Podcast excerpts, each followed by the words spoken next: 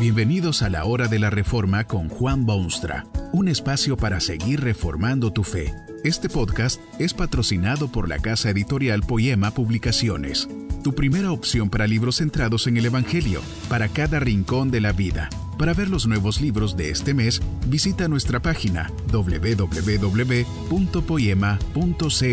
Ahora escuchemos a Juan Boonstra con el programa de hoy.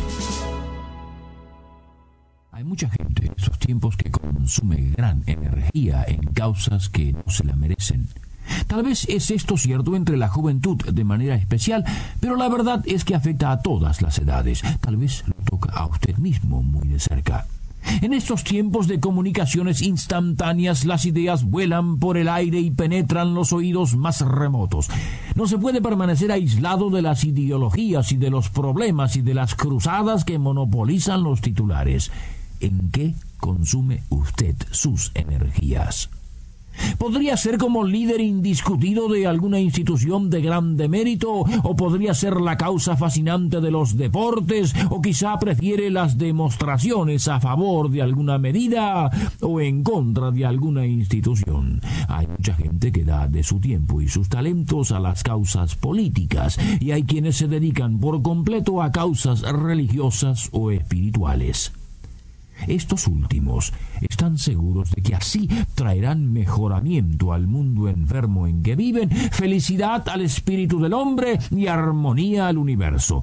Pero, ¿qué le parece si alguien está pasándose el tiempo propagando y promoviendo y defendiendo una causa que es falsa por naturaleza y perniciosa para la raza humana? ¿Qué si usted fuese hallado equivocadamente celoso? Esto es precisamente lo que le ocurrió a un hombre llamado Saulo. Era excelente persona, tal vez tan buena como usted mismo. No era una de esas personas excepcionales de modo que pueda usted decir que estas cosas le ocurren a un Saulo, pero no le podrían ocurrir a usted. Su ejemplo ha sido incluido en el libro de Dios precisamente porque usted tiene que aprender de él. ¿En qué consume usted su energía? La espiritual, por ejemplo. Saulo era un hombre de excepcional preparación y educación especial. Oriundo de una de las ciudades más doctas de la época, estudió las ciencias de su tiempo y para completar su preparación hasta fue a la gran ciudad de Jerusalén para sentarse a los pies de uno de los más grandes pensadores. Saulo conocía los laberintos de las humanidades y había leído los clásicos griegos y se había compenetrado totalmente de la sabiduría de los hebreos. En cuanto a preparación, Saulo no era menos que lo es usted. Tenía conocimientos del idioma griego, por ejemplo, aparte del suyo propio. Lo que escribió lo puso en ese idioma. Muchos de sus discursos fueron expresados en esa lengua y conocía a los escritores de Grecia tanto como los profetas de su propia tierra. Además de todo esto, y en virtud de las condiciones políticas de su tiempo, Saulo disfrutaba de un privilegio muy especial, ya que era oficialmente ciudadano del gran imperio romano. Pero no solamente era su currículum vitae tan admirable como el suyo. Este Saulo estaba empleado, era parte de las poderosas e influyentes estructuras como miembro del Sanedrín judío, había obtenido muy pronto en su vida pública fama especial. Su juventud podía compararse únicamente con su entusiasmo y los resultados positivos de su trabajo como fariseo de los fariseos.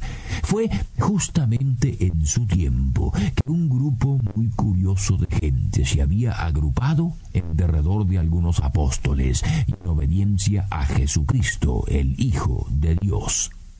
Para Saulo esto era peligroso y herético. Desde todo punto de vista había que perseguirlo, aplastarlo, extirparlo de la superficie de la tierra.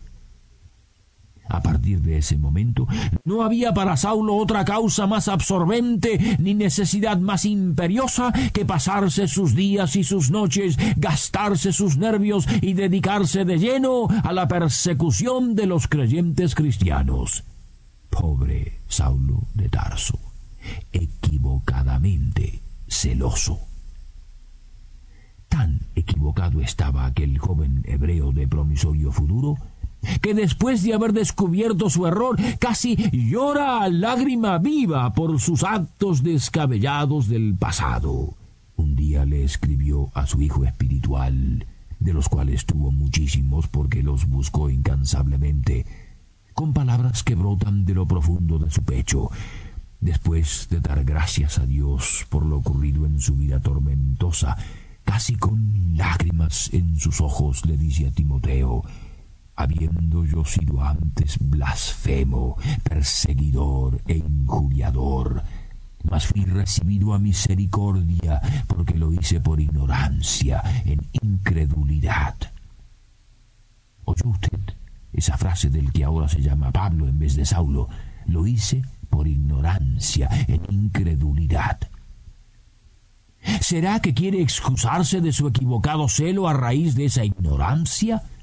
Fue una ignorancia alimentada por su incredulidad, porque no era ignorancia total de la verdad, era mucho más incredulidad. Su celo equivocado tenía ciertamente aspectos de ignorancia, como seguramente tiene aspectos de ignorancia ese celo o esa causa por la cual usted se mantiene despierto de noche y trabajando de día.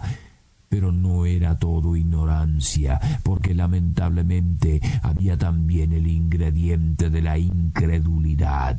La incredulidad que tapa los ojos y cierra los oídos y confunde el corazón. Incredulidad que lleva a tantos a la perdición. La incredulidad que produce tantos celos equivocados. Saulo sabía pero no quería aceptarlo porque era incrédulo. Reconoció al fin su gravísimo error y le da pena su pasado, pero se entusiasmó con su futuro. Todo aquel pasado, con su carrera promisoria, su puesto envidiable en el Sanedrín, su vida cómoda en los corredores del poder oficial, todo aquello y mucho más lo llegó a considerar en muy bajos términos. Esto es lo que le dice a los filipenses de su tiempo. Cuántas cosas eran para mí ganancia, las he estimado como pérdida. Pero no es tan solo pérdida como algo que se cae del bolsillo sin que uno se dé cuenta. Es pérdida que poco importa porque la tengo por basura. Y qué vida agitada y activa y difícil le tocó vivir a raíz de su descubrimiento y al volcarse hacia la causa del Hijo de Dios. En franqueza poco común, escribe a sus contemporáneos de Corinto y les dice que él y los demás apóstoles son como espectáculo al mundo, a los ángeles y a los hombres, insensatos por amor de Cristo, débiles, despreciados, padecemos hambre y tenemos sed, estamos desnudos, somos abofeteados y no tenemos morada fija, nos maldicen, padecemos persecución y nos difaman. Hemos venido a ser hasta ahora como la escoria del mundo, el desecho de todos.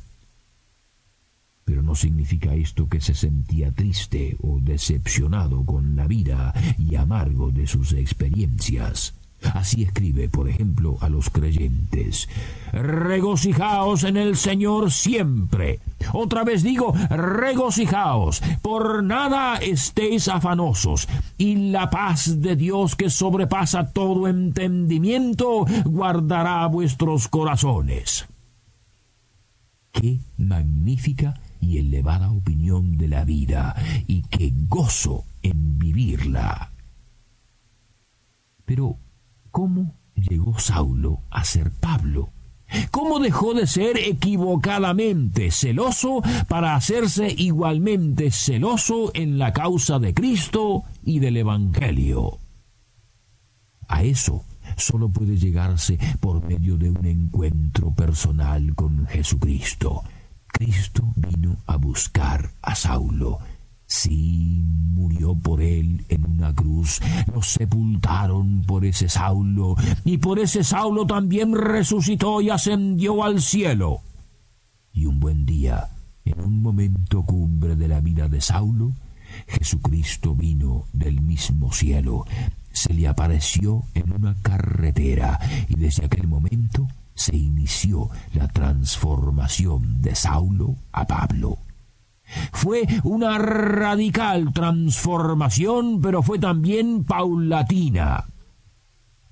Saulo sabía de Cristo y de sus doctrinas, porque había oído mucho de ello. Sin embargo, necesita que venga un Ananías a encaminarlo, y necesita de los apóstoles para que le enseñen, y necesita un tiempo en el desierto para madurar en su fe. Por fin, correctamente celoso. ¿En qué causa está usted involucrado? ¿Está seguro que no es pérdida de tiempo en vista de la eternidad que lo espera? Además, ¿cómo puede tener entusiasmo genuino si el problema más grande de su vida no ha sido resuelto? Vivir separado de Dios es la más grande tragedia del hombre moderno. Para librarlo de esa tragedia, Cristo vino al mundo, murió en una cruz, fue sepultado y ascendió al cielo. Y ahora envía sus mensajes de invitación a todos esos Saulos que, equivocadamente celosos, desperdician su tiempo y sus talentos en causas efímeras y sin posibilidades eternas, equivocadamente celosos. Que este mensaje nos ayude en el proceso de reforma continua según la palabra de Dios. Si quieres profundizar en la exposición bíblica, puedes buscar más recursos en www.poema.co. Allí encontrarás libros que te ayuden a entender la palabra de Dios y aplicarla a tu vida. Poema, el Evangelio para cada rincón de la vida. Nos vemos en el próximo episodio de La Hora de la Reforma con Juan Bonstra.